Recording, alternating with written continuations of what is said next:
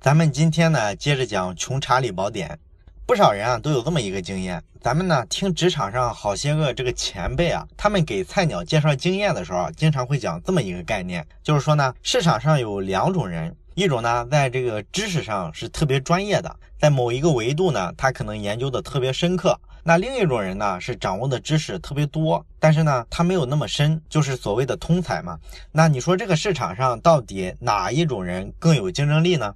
那一般呢，这时候前辈们都会告诉我们，一定是在某个方面有专长的人，这个会比那些没有特别专长的人，比如说那些文科生，是吧？尤其是咱们都知道学文科的嘛。知识没有那么硬，大部分的文科生啊，像什么文学呀、历史啊、哲学这些专业，那这种学科呢，培养出来的人呢，你会发现他懂得特别多啊。你比如一学历史的，他可能就知道好多名人的典故呀，各种风土人情，哎，很多经济制度、政治制度这些他都能聊。可是呢，他好像没有一个特别专长的技能能够用在工作上。你比如说，人家学理工科的，人家可以成为一个 IT 工程师。那别的东西我都不会，但是唯独有一点啊，我会写代码。这个呢，你们百分之九十九点九的人都不会。那我会，所以我就胜出了。我能用复杂的这种算法构建出一个互联网产品来，所以呢，我现在在市场上呢就非常值钱。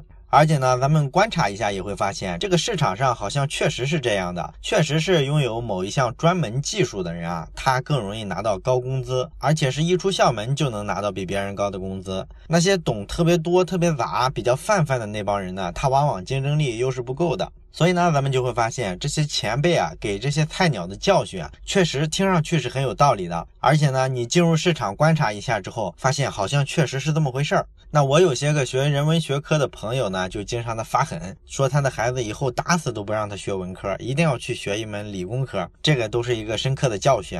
那今天呢，咱们就延续着这个话题哈，往深里去聊一下。那你说一个人他究竟是横向去发展扩面这个策略比较好呢，还是说纵向去发展往艰深里去做，往深度里去做，把深度上做实了更好？哪一个更有竞争力呢？哪一个是更好的一种策略呢？那这个呢，就不得不提查理芒格的多元思维模型了。这个多元思维模型是个什么东西呢？其实就是查理芒格在投资的时候用的一套逻辑上的方法。那查理芒格呢，首先是一个学富五车的人，而且呢，比较奇葩的是，他这个学富五车啊，并不是说他大学上学的时候老是去图书馆或者老是去其他院系啊旁听人家的课，然后呢，掌握了特别多的知识。哎，他不是这个路子。那他是个什么路子呢？他其实是在他工作之后，整天工作嘛，这个就接触了好多不同的学科，然后呢，他比较感兴趣，就去了解了很多。东西，他是这么去学习的，他并不是正经八百的去学一些培训、一些专业课。而且呢，他这种自学啊，不是说找几本教科书啊，非常严谨、非常认真的按照这个体系去学，他不是这种学法。查理芒格呢，掌握很多其他学科的知识的时候啊，他不是咱们想象的非常系统的去掌握。他呢，看上去说实在的，有点像咱们人文学科的那些学生，哎，好像是浅尝辄止的感觉，弄得自个儿呢什么都懂一点，但是很泛泛。你要跟他聊特别精深的东西，他都说不上来。你说他这么去了解其他学科的东西，怎么会形成什么多元思维模式呢？还能对投资产生帮助？这个可能吗？这个是可以的，因为查理芒格呢，虽然不去了解很多学科特别细节、特别艰深的那些东西，但是呢，他抓的是这个学科主要的逻辑，也就是说呢，他们怎么看待问题。咱们上一集不是也讲了吗？查理芒格跟巴菲特他们不是坚定的要搞这个价值投资嘛？那他们投资的企业呢，都是看长线价值的，而且呢，他们的投资风格是看准了就要投进好多钱去。你看他投资又时间长，又要额度大，所以呢，一旦看错了，这个损失就应该是非常大的，对吧？所以呢，他们的投资策略一定是非常谨慎的，千万不能说特别草率的去做决定。那你说什么叫草率的做决定呢？很简单，就是说呢，你。对一个学科可能有一个一知半解的了解，然后呢，你就非常机械的拿这个学科的这个模型去套到任何其他的事情上，试图用一个模型去解决所有的问题，这个呢就叫做草率的决策。你看这个道理啊，一讲出来，大家都觉得没啥了。可是呢，实际上呢，每一个人在应用你所学的这个学科的学问的时候呢，大部分人都会犯这一类的错误，就是说呢，你会用一个特别简单的模型去套到一个非常复杂的社会现象或者是说市场决策上面，然后这会导致你犯很多错误。那咱们在讲《黑天鹅》那本书的时候，不也讲了吗？就是说我那个学金融工程学的朋友，他特别迷信金融的那种数理模型，他想用这个东西呢去模拟这么复杂的市场变化，实际上肯定是不可能的嘛。这就是一种非常典型的用非常简化的模型套到一个极其复杂的系统之上这么一个做法，它的出错率呢肯定是非常高的。你如果投资的时候用一个简单的经济学模型或者是金融学上的某一个模型去套，那你赔本的概率非常高。实际上呢，咱们会发现哈，任何学科啊，它都会存在咱们前面说的这个状况。咱们大部分人呢，学了某一个专业之后，一般会怎么运用它呢？你比如说吧，经济学它其实是一个权衡利弊的学科嘛。可是呢，你会发现好多经济学毕业的学生呢，他并不会说拿经济学上这个成本收益的模型去思考很多问题。哎，他做生活中很多决策，或者说他人生中的很多重大决策的时候，他还是去凭感觉、凭好恶，或者说别人告诉他该怎么怎么样，他呢就跟着学，哎，随大溜，而不是说像他经济学里要求的那样客观的冷。冷静的去评价一下这件事儿的投入产出比到底值不值得你这么去付出啊？他完全没有这个思维，所以你说他学经济学，他就算考一高分，他学到本质了吗？其实没有，根本的思维逻辑他没有学。所以呢，查理芒格特别反对一种现象，就是说呢，你学会了某个学科的知识之后，然后就拿这个学科的知识呢往各种问题上去套，死板的、生硬的去套。比如说吧，查理芒格就举过一个例子，是关于法律的。他说有一个人呢，他是被告，然后呢，他本来其实没有太大的问题，但是呢，他的律师呢，就为了让他看起来责任更轻，就交给了他一个说法啊，其实就是让他说一个谎啊，让他编了一个故事。完了之后呢，最后这个案子查来查去，最后查出来了，哎，你做了伪证，结果呢，他就受到了一个非常重的处罚。那你看这件事儿啊，这个律师的做法呢，在整个司法行业其实是非常常见的嘛。这个常见的操作手法，它就反映了一个什么问题呢？它就反映了这个律师看问题的时候，他一定不会说站在你的角度去思考。你看，你本来没啥事儿嘛，就是有一点小瑕疵，但是如果你要去造假，这就成了伪证罪了，那被发现就特别不划算了。所以呢，你如果从成本收益的角度，也就是说这个经济学的范畴，哎，从这个思考模型去思考的话，那你就不会这么干。可是对这个律师来说，呢，他只会从法律的这个角度去思考，他觉得呢，我要维护我当事人的权利啊，是吧？我要想办法让当事人逃脱法律的制裁，这是我律师的职责。所以呢，我要让他说一个谎。至于说这个说谎啊，造成他的成本收益比划不划算，这个我律师是不会考虑的。我的目标只是帮我的当事人减轻刑事责任。于是呢，这件事儿最后的处理结果就是他这个专业化的思维，让人家最后面临一个更糟糕的状况。这就是什么呢？就是咱们讲稀缺那本书的时候提到过的管道思维。你用管子看天空，那你看到的天空一定就是管子口那么大小。如果你坐在井里看天，那你看到的天呢，就是井口那么大。不管是管子还是说这口井，它其实很多时候都是你所学的这个专业。哎，你越专业的东西，有时候就越容易限制你的思维模式。所以呢，查理芒格就觉得说，不管是华尔街的很多著名的会计啊，还是顶尖的律师，或者是大学里的著名教授。实际上，大伙都在经常犯这个错误，都在用非常简化的模型去解决问题，结果呢，经常是一塌糊涂。那查理芒格有一句非常经典的话来形容刚才咱们说的这种现象，他说：“如果你手里有一把锤子，那么你看啥都觉得它像钉子。”这就是说呢，你特别执迷于一个模型的时候，它往往就会限制你的视野，你就很难找到真正有突破性的东西，真正有思想的想法。那你说怎么摆脱这种思维陷阱呢？查理芒格认为只有一个办法，就是你要想办法尽量多的去掌握跨学科的这些不同的知识，因为每一个学科啊，其实都是认知这个世界的一个模型。但是呢，每一种模型啊，它其实都不是完美的。作为一个去认知世界的工具来说呢，大部分模型都是偏简单的，就是对这个世界啊做出了一种过于简化的一种理解。你说有没有一个学科特别牛？说啊，你掌握了我们这个学科，你就了解了这个世界的真相是什么？哪个学科敢说这句话呢？其实没有任何一个学科敢这么说。所以说啊，每一个学科它只是提供了一种认识这个世界的维度。当然了，这种维度之间有没有高下呢？其实是有高下的。就像咱们在《黑天鹅》那本书里讲的，按科学性划分啊，有一些硬学科，比如说自然科学之类的，物理啊、化学呀、数学啊这些，他们相对来说呢，结论要更靠谱一些，因为他们的这些东西啊，是通过大量的数据的演算呐、实验证据啊等等得出来的一个结论，所以它相对要靠谱一些。而社会科学和人文科学呢，咱们看他们的形态就会发现，往往都是百花齐放的、百家争鸣的。那为什么会百花齐放、百家争鸣呢？就是因为他们这种学科啊，很难说有特别明确的标准去验证。于是呢，各种不同的看法、不同的说法就能够自圆其说，和谐存在啊，它就是这么个原理。但是不管怎么说呢，所有的学科都只是认知世界的一个维度，不管是更科学的自然科学，或者是相对不那么科学的人文社科类，都是一样的。只要你特别笃信某一种思维，那么往往你这个人的思维就是很偏狭的，所以你一定要警惕这种现象，多去学一些跨学科的知识，多掌握一些模型。那你可能会觉得啊，这个道理听上去肯定是对的，但是问题是我一个人，你让我怎么掌握这么多模型呢？我的时间精力啊，包括认知能力啊，都非常有限嘛。那查理芒格的意思呢，就是说你没有必要，像上大学一样，真的去花四年学一个专业，花四年学一个专业，那个你学到老也学不会的。你必须去学会抓到这个专业的本质。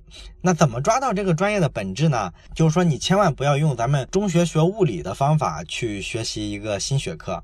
那中学学物理是个什么方法呢？不知道你还记不记得，咱们中学的时候啊学很多东西，比如说万有引力定律吧，咱们的教科书上都会告诉你，哎，它的公式是啥，然后它这个公式里面啊每个字母代表什么含义，完了之后呢就给你好多应用题，让你根据这个公式去解。那这就让我们感觉啊，这个物理啊好像跟数学也大差不差，哎，没多大意思，对吧？所以呢，你体会不到学物理的快乐。那你想这种学习状态下，我要让你说抓到一个学科的本质思考逻辑，这怎么可能吗？你顶多最后就记住了一堆结论、一堆公式，会套上公式解题而已，是吧？这个距离事情的本质是差距非常远的。实际上呢，如果你现在有时间的话，你去买一本牛顿当年成名的那本《自然哲学的数学原理》这本书，那你翻一下，你就会发现呢，其实牛顿当时提出万有引力定律的时候啊，是非常有意思的一个过程。他首先呢，发现有引力这事儿非常有意思，他是从生活中去思考的，然后他有一个非常完整的去论述他怎么想到这个问题的，他一步步去思考这个问题，最后呢，才是用数学的办办法把这事儿表述出来。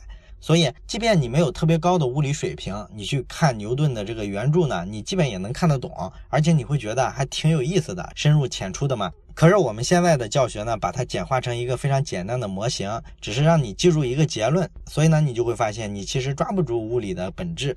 咱们看现在好多人对很多学科的理解呢，其实就是限于很多概念、很多公式，这个呢就有一点掉书袋了。他不知道这个专业从哪儿来，他也从来不思考这个专业在解决什么根本问题。然后现在呢，这个专业内部的各个流派，他们到底在解答这个问题的哪个侧面啊？等等等等，这一类的问题你必须弄清楚啊。弄清楚了之后呢，你才能真正懂这个专业，理解这个专业的根本逻辑，也就才能掌握它的这个思考模型。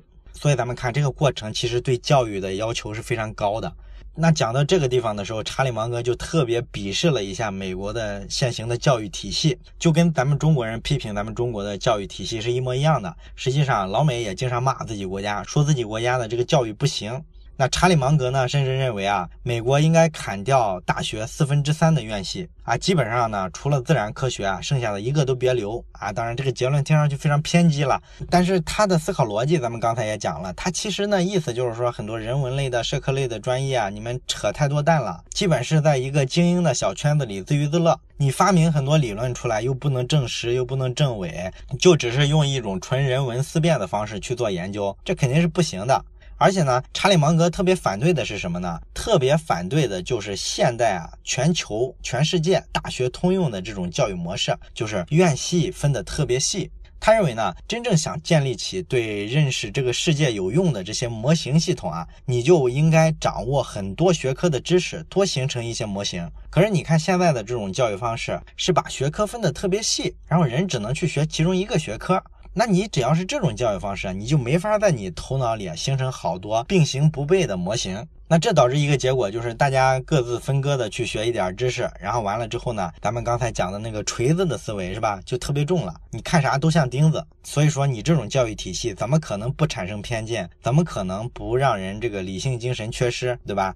查理芒格这个看法呢，并不算特别的孤独。哎，美国的有些精英知识分子里面呢，也有人和他的看法差不多。你比如说有一本书叫《精致的绵羊》。这本书呢，其实就是批判美国教育的。这本书里面，它其实讲了一个什么道理呢？就是说，现在美国的这个教育体系啊，搞得完全就是一个应试教育的体系。尤其是这些常春藤的名校，什么哈佛、耶鲁、普林斯顿，听上去是高不可攀。其实呢，他们并不懂教育。他们看上去比咱们中国说按分数去选人，好像显得素质教育了一点。可实际上呢，你仔细想想啊，他们这些学生怎么上这些名校呢？要交一个申请表。那这个申请表是谁去收呢？是学校的招生部门。那学校的招生部门拿到学生的申请表之后，就会干一件事儿，给学生各项打分。那比如说你在学校的学习成绩怎么样呀？你参不参加社团活动呀？你的体育成绩好不好？会打高尔夫吗？钢琴弹得怎么样？是不是很热心公益慈善？等等等等。你看啊，他看上去维度特别多，好像特别的凸显一个人的素质。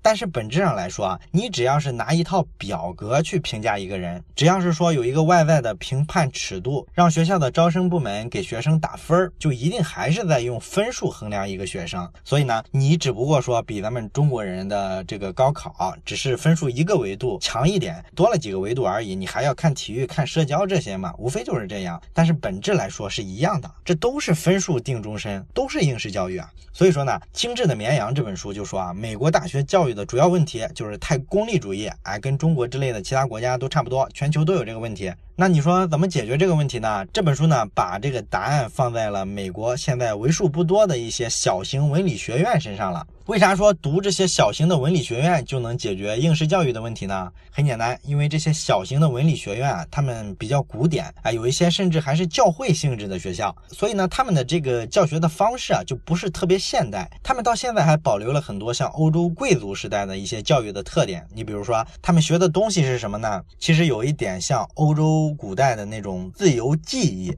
什么叫自由记忆呢？其实呢，就是一种统治者应该学的学问啊，贵族学的。那为啥叫自由记忆啊？名字就是因为在古希腊的时候，它不是有自由民和奴隶两种身份吗？那么自由记忆呢，就是指自由人才能学的记忆，因为这是一种统治者学的学问嘛，所以只有真正自由的人，他才有可能成为统治者。奴隶只是个被统治者，他是不能学习这个的。所以呢，这个统治者应该学的自由记忆就是这么一种东西。那你说他学啥呢？其实也是些非常传统的东西了。你比如说拉丁文啊，这个就是语言文字了。任何学习这个都是基础，这没毛病。然后还要学逻辑学，你要建立起一个清晰的逻辑感来。那没有逻辑呢，就会陷入很多无谓的争论和错误。有了逻辑之后呢，你就开始知道什么叫严谨的科学验证，这个是科学诞生的基础嘛。完了之后呢，他们还会学很多像音乐呀、天文呐、几何呀、算术啊这些硬科学。完了还要学修辞学，哎，修辞学这个就非常重要，因为这是一个跟人沟通的技巧嘛。作为一个统治者应该学的学问，那你一定要知道怎么去说服别人，怎么把一盘散沙的一个大群体给它统一起来、团结起来，这个是一个非常重要的技能。所以你要去学修辞学，去学说服的艺术。哎，你看这个小型文理学院，它整体学的这些东西是特别杂的，对吧？而且呢，基本上从咱们现在的教育体系来看呢，这个是从文科跨到理科，什么都有。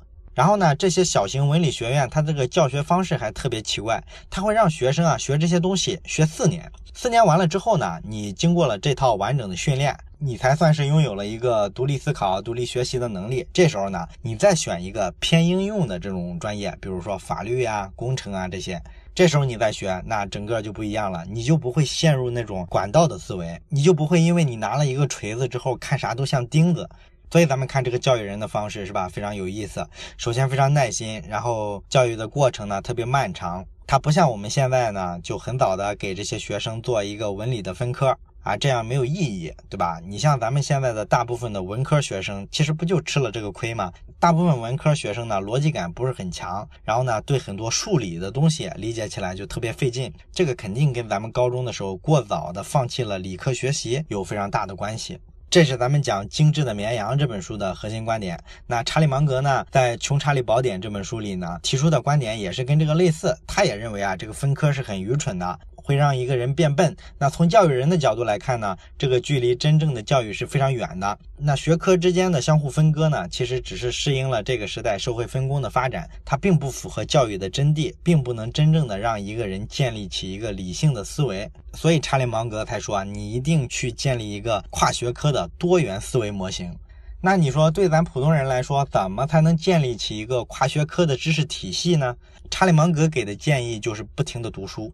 当然，他自己就是这么干的啊。他家人会给他起一个外号，说他是一本长着两条腿的书啊，意思就是他特别爱读书，走哪儿读到哪儿。不管是在机场啊、咖啡厅啊，只要是个他能闲下来的场合，他一定会掏出一本书来，在那儿仔细的阅读。而且呢，不管周围的环境多么嘈杂，他都能把这个注意力啊给他集中起来。而且他有一个直观的判断，他觉得他这么多年接触了好多社会上流的成功人士，他发现呢，凡是这种有智慧又非常成功的人啊，他们没有一个是不爱读书的。那你说为啥读书这么重要呢？其实道理很简单，因为读书它有一点像什么呢？它其实有一点像一个中介。就是说呢，好的书啊，它往往是特别有思想的人写的嘛。那书呢，其实就是一个中介，把特别有思想的人跟他的读者之间呢，建立起一个连接来。原先呢，没有印刷术、没有纸张发明的时候，就没有书。那咱们想去了解一个特别有智慧的人的思想，你基本上只能跋山涉水跑到人家那儿拜人为师啊，用这种非常原始的方式，效率特别低。